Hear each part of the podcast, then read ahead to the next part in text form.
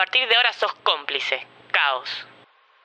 Este proyecto ha sido ganador del Fondo de Fomento Concursable para Medios de Comunicación Audiovisual, un mecanismo de fortalecimiento de la pluralidad de voces y subsidiado por el Ente Nacional de Comunicaciones, bajo la licencia del Creative Commons Atribución Compartir Igualdad 2.5 Argentina. Este es un mensaje enviado desde satélite Flor Azul. Si puede oírnos, cierre los ojos y respire profundo. No se asuste si siente ondas sonoras que no pertenecen a su realidad. Acostúmbrese, no le serán extrañas. En una era donde los libros han ardido y el tiempo para leer es un lujo, existe un grupo de seres que cuenta. Desde esta estación espacial recopilamos la cultura de una época. Lanzamos las historias al planeta Tierra buscando mentes que no estén cegadas por los intereses del mercado. Giramos sobre sus cabezas con la misión de transformar su realidad, de llevarlo a otros mundos. no tema, no le haremos daño. Solo lo ayudaremos a expandir su mente. Gracias por su tiempo. ¿Hay vida en otros planetas? ¿Existen otros mundos? ¿Es posible llegar a ellos? En un sótano en la calle Garay hay una LEF, uno de los puntos del espacio que contiene todos los puntos. Santiago ya está decidido y consiguió un aliado. Mirando al río en Puerto Madero habla con Norberto Gutiérrez, el único tipo capaz de creerle y ayudarlo. Por un lado, lo que decís, sumado a lo que yo sé, tiene sentido. O sea, yo por un lado sé que en el último piso hay gente rara, que trabaja de noche, que estuvieron laburando en la terraza, y por otro, vos, que venís a decirme que es una antena para una invasión extraterrestre y que hay que tirar toda la torre abajo. ¿Y vos? ¿Por qué sos el encargado? ¿Sos extraterrestre o de algún servicio secreto espacial? No, no, no, no, no, nada de eso. Yo soy un pibe del interior que estudia ingeniería. La líder de la resistencia, Nara Khalil III, se comunicó telepáticamente conmigo para avisarme. Y yo solo me hice cargo. ¿Y cómo sé yo que no es una trampa? ¿Que en verdad te implantaron algo para que escuches voces y derrumbes estas torres por alguna otra cosa? Yo estuve ahí, la vi a Nara, y cuando mirás a alguien a los ojos y sentís lo que sentí yo, sabés si, si es real o no. Te gusta, ¿no? Te enamoraste. Yo no soy un tipo muy sociable, porque soy demasiado inteligente y sé leer a las personas. Voy a elegir creerte. Pasaste mi prueba. Y ahora te voy a decir algo que no te va a gustar. Hace dos días atrás, de noche, hacía mi recorrida. Siempre trato de ver de qué hablan los del último piso, porque sabía que algo tramaban. Y ahí compartimos un ascensor. ¿Y el proyecto Adnara cómo va? ¿Qué es? Plan Adnara. Está resuelto, dicen. Las están encerrando. Ahora necesitan mandar el biorrepelente. Bionaves. Para encerrarlas, matar una plaga. Pero para eso necesitan que reprogramemos el transmisor. Para que indique que vayan ahí primero. Esto es tremendo. Adnara está en un peligro del que no sabe. Tengo que comunicarme con ella. Santiago, no sabes cómo contactarte con ella. Lo, mejor que podés hacer para ayudarla es avanzar con tu misión y si ella te habla, avisarle. Jiménez, anotá para investigar a la empresa del último piso. ¿Estás seguro, jefe? Nos van a tomar de idiotas, eh. Por las dudas. A ver si ellos saben algo de Norberto Gutiérrez también. ¿Y volviste a hablar con Adnara? Ahí le hice caso a Norberto. Decidí ponerme a trabajar. Le conté de los planos, de los cimientos huecos, de la pared y, y que tenía que pensar cómo meterme ahí y explotar eso. Que si podía, según mis cálculos, la torre se caía. Escúchame, en la esquina de las torres, la que está cerrada era una estación de servicio. Sí, sí, sabía. Bueno, cerró hace poco. Por el olor y lo que escuché decir, quedan cisternas con nafta en el depósito de abajo. Varias. Abandonadas esperando a que las retiren. Excelente. Tengo que verlo. Vamos. Caminamos rápido. Salté la reja. Por un surtidor que estaba caído me metí en el depósito. ¿Vos sabías que ahí abajo guardan la nafta en las estaciones de servicio? Yo me sorprendí.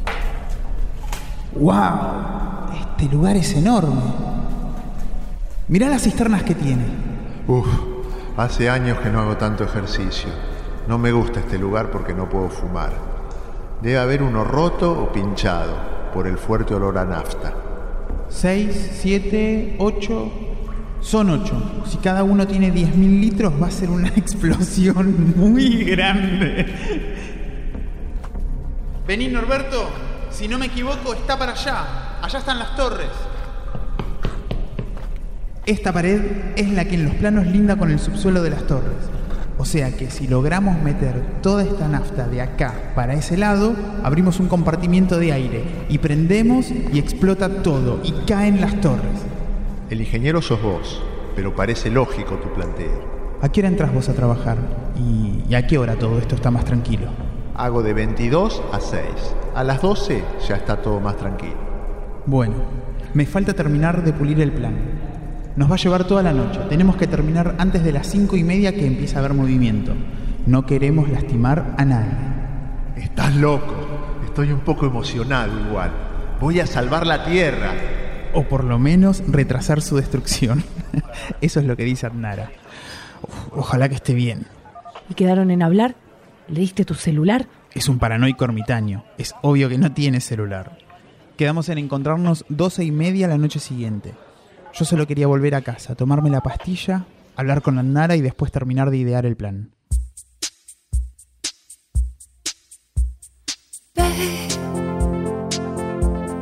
Dream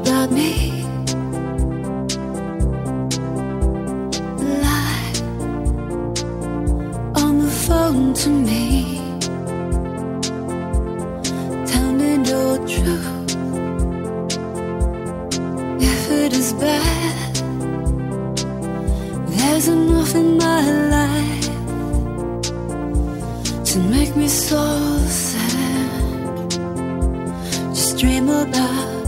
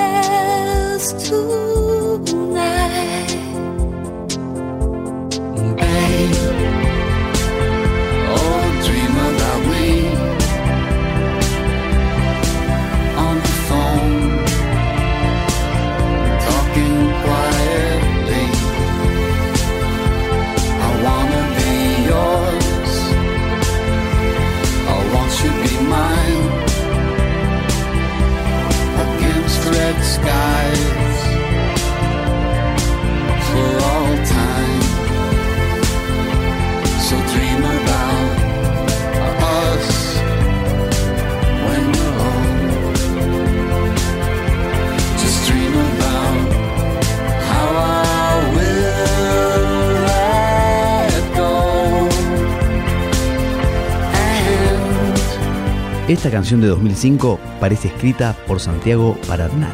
En ella solamente le pide que sueñe con él. Claro que en su caso, soñar implica viajar hasta otro planeta solo para mirarla a los ojos. Dream About Me, Moby.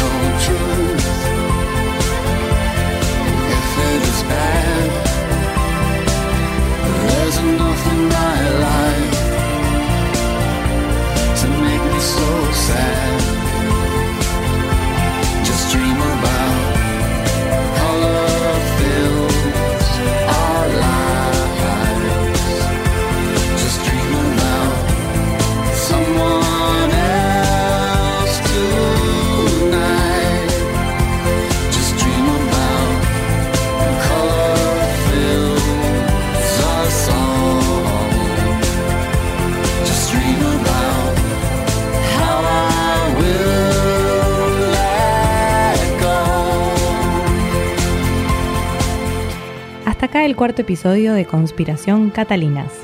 Dejamos a Santiago terminando de pulir el plan para derrumbar las torres y a su nuevo socio, Gutiérrez, investigando en las torres.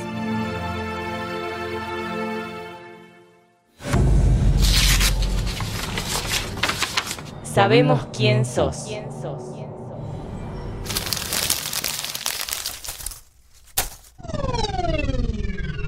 fines del milenio pasado, distintos grupos empresarios, de la mano de distintos gobiernos provinciales, deciden comprar terrenos baratos en la zona norte del conurbano para hacer barrios privados.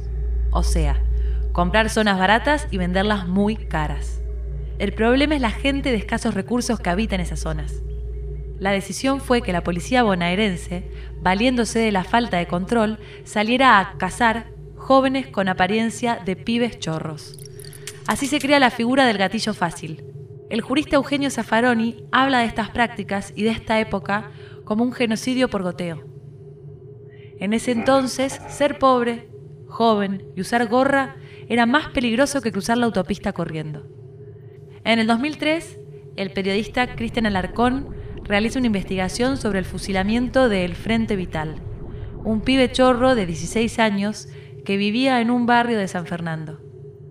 Después de su asesinato, este pibe con fama de Robin Hood entra en la historia como mito o santo pagano de esas zonas cercanas al río. Acá un fragmento del prólogo del libro Cuando me muera quiero que toquen cumbia. El resultado de la ardua investigación en primera persona que hizo Cristian Alarcón. Cuando llegué a la villa solo sabía que en ese punto del conurbano norte, a unas 15 cuadras de la estación de San Fernando, tras un crimen nacía un nuevo ídolo pagano.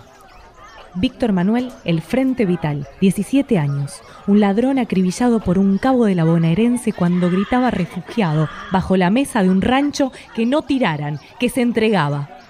Él se convirtió, entre los sobrevivientes de su generación, en un particular tipo de santo. Lo consideraban tan poderoso como para poder torcer el destino de las balas y salvar a los pibes chorros de la metralla.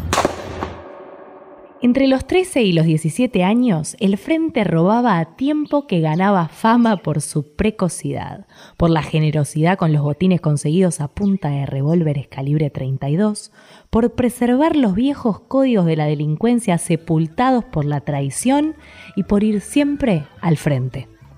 La vida de Víctor Vital, su muerte y la de los sobrevivientes de la villa de esa porción del tercer cordón del suburbano, la San Francisco, la 25 de mayo, la Esperanza, son una incursión a un territorio, al comienzo hostil, desconfiado, como una criatura golpeada a la que se le acerca un desconocido. La invocación de su nombre fue casi el único pasaporte para acceder a los estrechos caminos, a los pequeños territorios internos, a los secretos y a las verdades veladas, a la intensidad que se agita y bulle con ritmo de cumbia en esa zona que de lejos parece un barrio y de cerca es puro pasillo. Quizás hubiera sido mejor revelar la identidad de un asesino, la mecánica de un fusilamiento, un mensaje de la mafia, la red de poder de un policía corrupto, un crimen pasional cometido con una faca bien afilada. Detrás de cada uno de los personajes se podría ejercer la denuncia, seguir el rastro de la verdad jurídica, lo que los abogados llaman autor del delito, y el periodismo pruebas de los hechos. Pero me vi un día intentando torpemente respetar el ritmo vascular de los chicos ladrones de San Fernando, sentado durante horas en la misma esquina observando cómo jugaban al fútbol y sancionaban a las patadas al mal zaguero central. Me sumergí en otro tipo de lenguaje y de tiempo, en otra manera de sobrevivir y de vivir hasta la propia muerte. Conocí la villa hasta llegar a sufrirla. Con el tiempo y el progreso del asfalto y la urbanización impuesta por el municipio, la Villa San Francisco y sus costados, norte la 25 y sur la Esperanza, se fueron convirtiendo en un barrio. Sobre el natural caos de la edificación no planificada se trazaron algunas calles y algunos ranchos desaparecieron bajo las topadoras para dar lugar al cemento y al orden pero la traza colonial solo logra dar la impresión de un barrio con esas fachadas en las que a pesar de la pobreza se ha puesto esmero. Es una delantera amable de la villa. Entre casa y casa, entre frente y frente, se abren los pasillos que llevan a los caseríos de los fondos.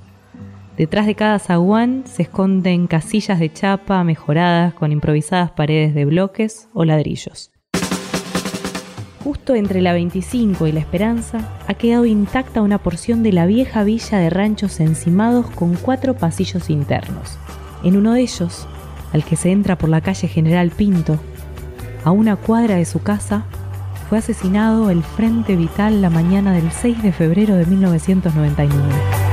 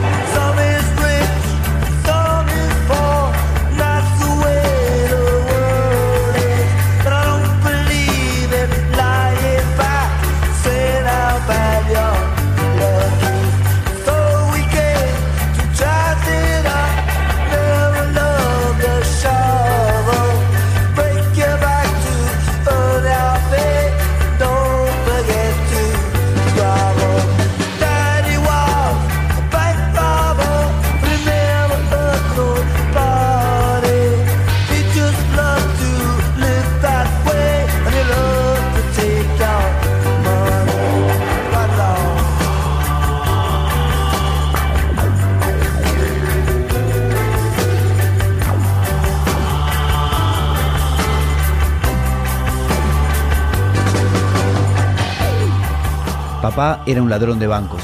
Nunca lastimó a nadie. Algunos son ricos, otros son pobres, así es el mundo. Pero yo no creo en quedarme acostado y quejarme. The Clash, Bank Robber.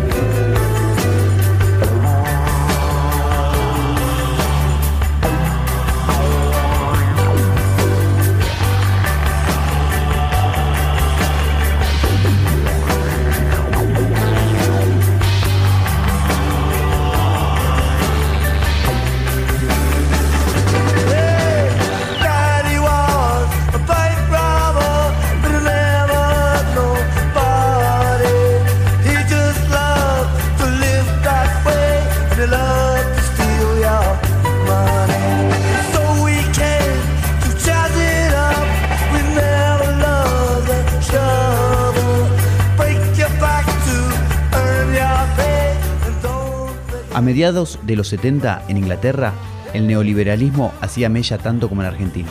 Ahí, un grupo de jóvenes enojados, al igual que el Frente Vital, y pobres, al igual que el Frente Vital, crearon la banda The Clash. A diferencia del Frente, debido a un estado presente, los chicos ingleses tenían sus necesidades básicas cubiertas, por lo que pudieron crear una banda y un sonido nuevo, mientras que el Frente tenía que salir armado a conseguir un poco de leche para su familia. Unos cambiaron la historia del rock, el otro fue fusilado en la puerta de su casa con solo 16 años.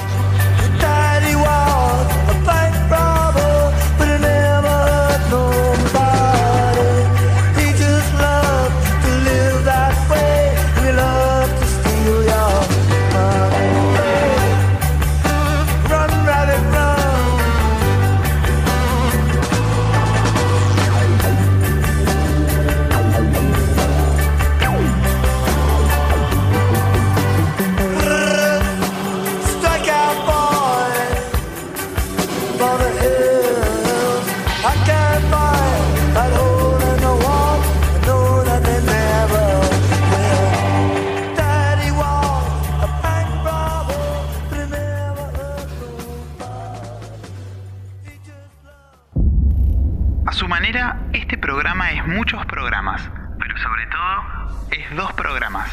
El primero se deja escuchar en forma corriente en alguna estación de radio y termina en el minuto 56, en el cual aparece la voz de un locutor y un jingle que equivale a la palabra fin.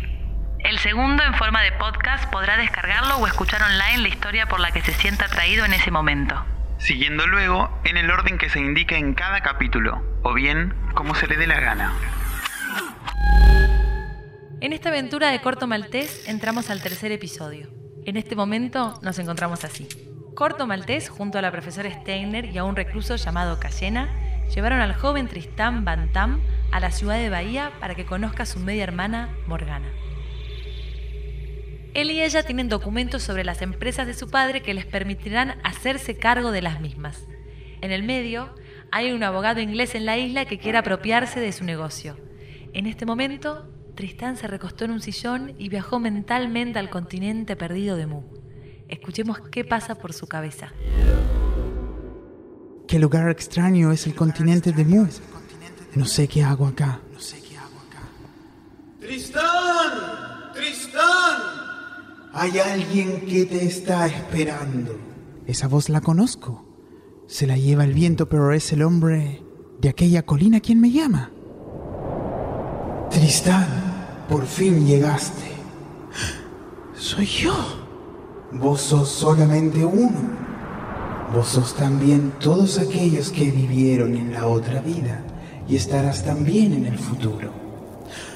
¿Vos quién sos? ¿Quién soy? ¿Quién soy? No importa saber quién soy. Vos mismo tu proyección que se materializa en el pasado o en el futuro. ¿Comprendes? No. Sí, Tristán. Vos buscas un mundo lejano. El mejor modo de encontrarlo es revisando toda la vida pasada. Estás en el reino de Mu. Estás a mil y mil veces mil vidas de tu raza, que es la quinta desde el comienzo. La de Mu es la cuarta, la raza atlántida. Llegados de otro planeta, los hombres voladores destruyeron enseguida este imperio. Si lo deseas, podrás llevarte a tu mundo de la quinta raza, el cráneo del dios Tezcatlipoca. No hay tesoros en toda la tierra que se puedan comparar con esta reliquia. Poseyéndola, serás el amo de tu destino. Mira, Tristán, allí está Quetzalcoatl. ¿Quién? Tristán, pronto la madre tierra desaparecerá en un mar de fuego. Pero no entiendo nada. Vos no querés entender. Todavía querés las cosas de tu historia terrestre. Aquí estás en otra dimensión. Tu padre buscó nuestro mundo. ¿Mi padre? Sí, se aproximó a nosotros con la ayuda de la magia, pero no pudo realizar su misión. Vos estás aquí para continuarla. Yo te daré los medios para que quedes en contacto con nuestro mundo. Ahora, mira. Tezcatlipoca, hermano nuestro, acompaña a Tristán Bantam en su viaje de regreso. Es una calavera. Tú fuiste elegido para quedar en contacto en nuestra dimensión y la del futuro. Hermano de la serpiente emplumada. Para volver a su mundo, Tristán debe ser sacrificado. La calavera habla. ¿Cómo que debo ser sacrificado? No, no, no, no, no, no. Tienes razón. También el antiguo canto lo dice. En el quinto mes hagamos una gran fiesta en honor a Tezcatlipoca. Matando un muchacho sin defecto. Vengan aquí, sacerdotes. ¿Eh? ¿Pero qué pasa? ¡Auxilio! ¡Suéltenme! Adiós, Tristán. Bantam. No, no, no quiero morir. No quiero morir. No, no, no. Oh, Dios mío.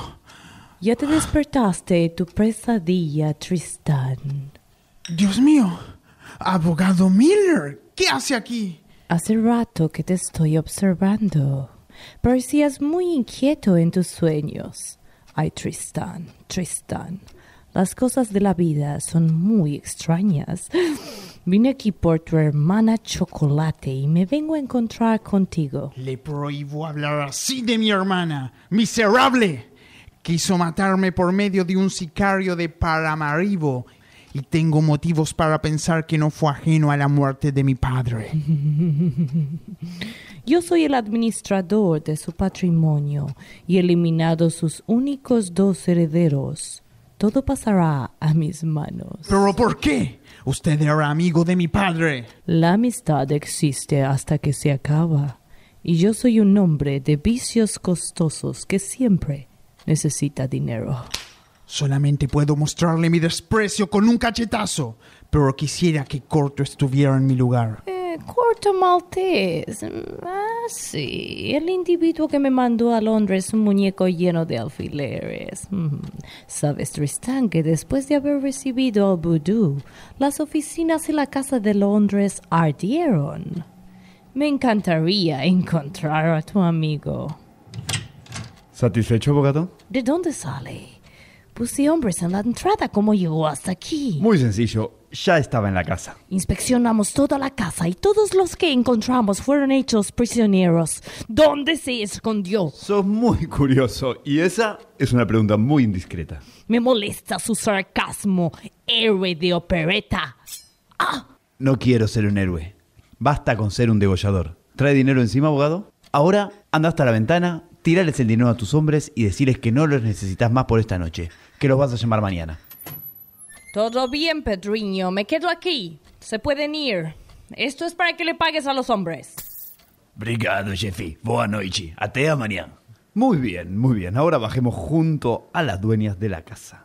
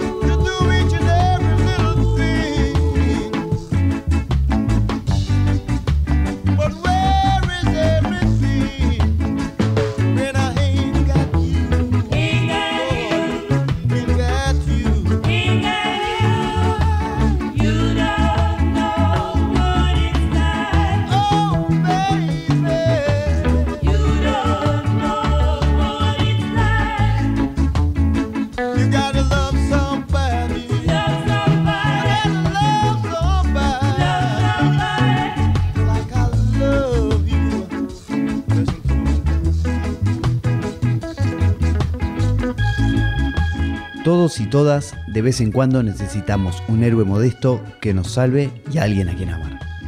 Busty Brown, To Love Somebody, Rocksteady, negro y caribeño.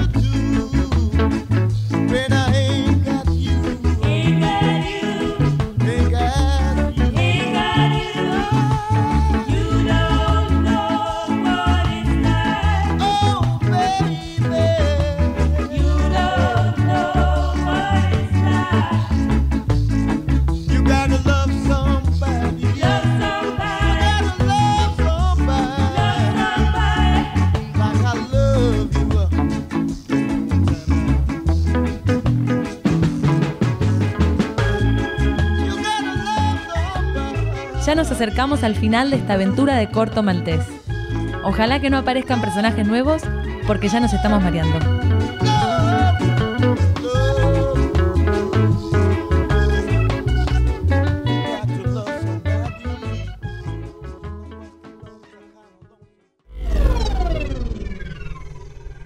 Una vez más, Satélite Flor Azul empieza y termina. Hoy escuchamos el cuarto episodio de la ficción original de Satélite Flor Azul, Conspiración Catalinas. La tercera entrega de Corto Maltés, Cita en Bahía. La lectura de un fragmento de En mi entierro quiero que toquen cumbia, de Cristian Alarcón. Las actuaciones son de Luz Moyano, Florencia Dupuy de Lom, Gabriel Rivas y la participación especial de Lucas Mejía. La dirección y los guiones dependen de Arsenio Lupin. Y la edición está a cargo de Matías Tute Servidio. Es una producción de Malumba.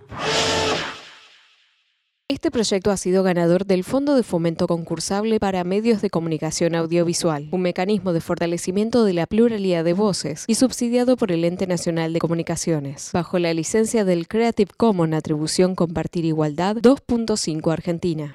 caoslavenganza.com.ar